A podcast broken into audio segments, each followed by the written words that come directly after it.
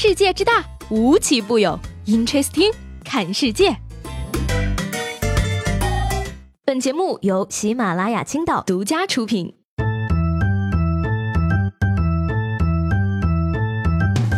Hello，各位好，欢迎收听本期的 Interesting，我是西贝。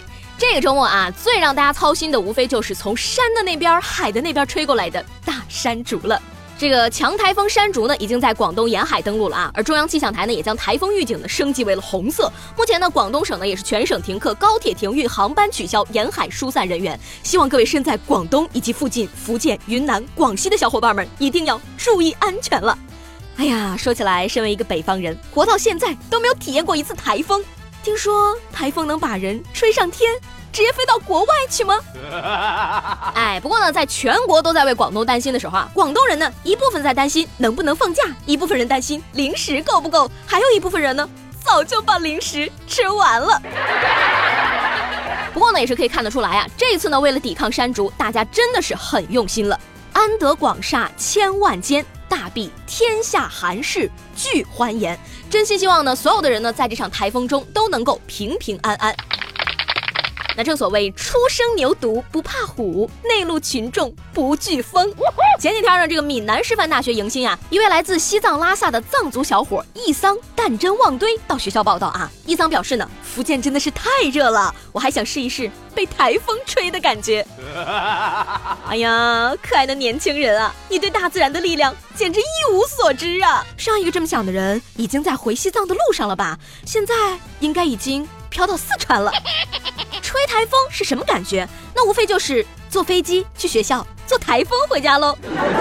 不过可以理解嘛，这种想法跟南方同学想要尝尝北方冬天铁门的味道。是一样一样的哈，不过呢，和台风不一样啊。台风来了呢，我们可以看天气预报做好准备。但是呢，有些危险呀，明明感觉离我们很远，却偏偏就在身边，我们根本就没有办法察觉到。说这个二零一一年呢，十八岁的小哲去台湾一手大学学习交流啊，遇到了热情的当地姑娘许佳莹，很快的两个人就谈恋爱了啊。小哲回大陆之后呢，这个许佳莹对其专业学习啊，总是表现出了超乎寻常的兴趣。那直到呢相恋三年之后，小哲才知道，所谓的恋人竟然是大他十六岁的台湾军情。局的间谍，而跟他搞对象呢，目的就是为了获取情报。等会儿，一一年的时候，小哲十八岁，这姑娘大他十六岁，那也就是说，七七年的姑娘啊，不是我说啊，我才二十二，我都没有脸叫自己小姑娘。这个我们大陆呢，确实男女比例失调啊，但是你派一个四十岁的妇女色诱二十多岁的大学生，这么看不起我们吗？嘿。这件事儿吧，一方面呢说明了台湾的谍报部门青黄不接，七七年的大妈都能出来冒充小姑娘了；另外一方面呢，也反映出来了我们这个男女比例失调严重啊。二十多岁的小伙面对四十多岁的阿姨，都选择饥不择食了哈。不过呢，为了这个国家安全呢，还是要正经的提醒一下在座的各位啊，国家安全无小事，越是和平年代呢，越是要提高警惕。如果你发现这个情况不妙呢，请果断举报啊，最高奖励五十万人民币。除此之外呢，遇到接下来这种事儿啊，也应该举报。说这个北京中医药大学东直门医院的两位医生啊，去年发表了一篇论文，名字叫做《试论量子纠缠与针灸》。哎，听不懂吧？那我来给你解释一下啊。论文的主要内容呢，就是用量子纠缠证明孩子生病可以扎他妈来治疗。这一研究结果啊，真的是令今年所有的搞笑诺贝尔奖都黯然失效了。人家是那么说的啊：虚者补其母，实者泻其子。行吧，是知识限制了我的想象力哈。可以说啊，这篇论文的作者真的是以一己之力证明了扎小人的科学性啊。古代扎布偶人，在布偶上写上某人的生辰八字，这应该就是量子纠缠的仪式了。Amazing。不过吧，你换个角度来想啊，这多亏是孩子得病拿针扎他妈，要是扎他爹，还得先整套滴血认亲，万一……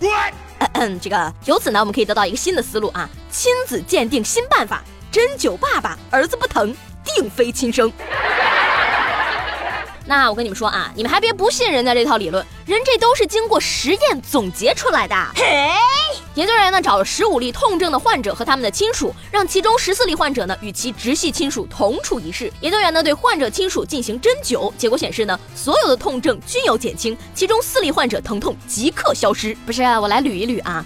一共你就给十五个人扎针，其中十四个人的直系亲属就在同一个房间内。那我来设计一个实验好了啊，找两拨人坐在一个房子里，让其中一拨人吃话梅，结果另一拨人嘴里也流口水，证明吃东西也存在量子纠缠嘛。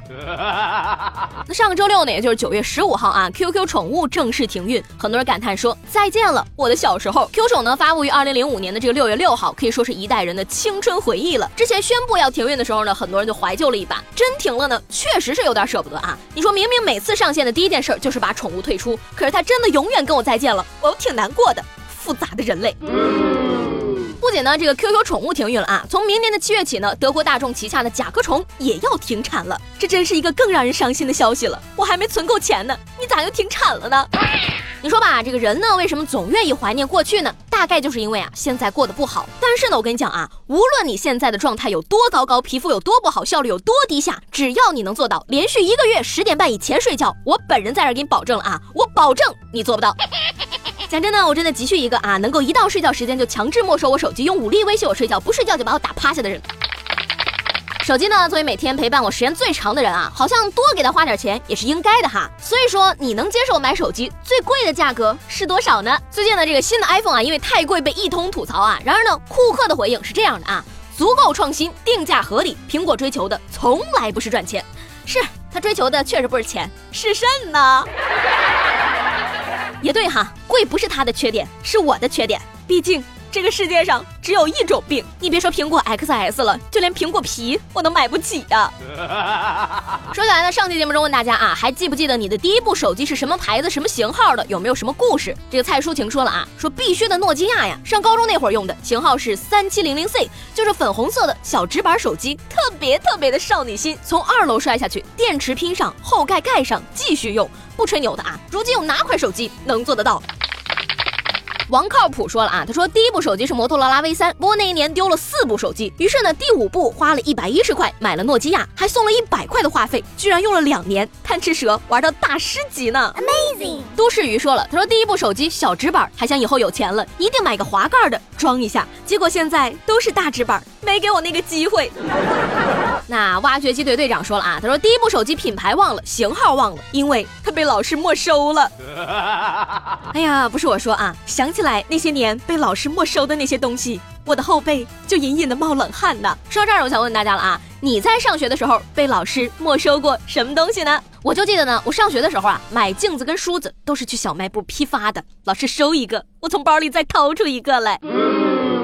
好，那今天的 Interesting 就到这里了，我是西贝，喜欢我的话呢，记得给我留言以及评论，明天见啦，拜拜。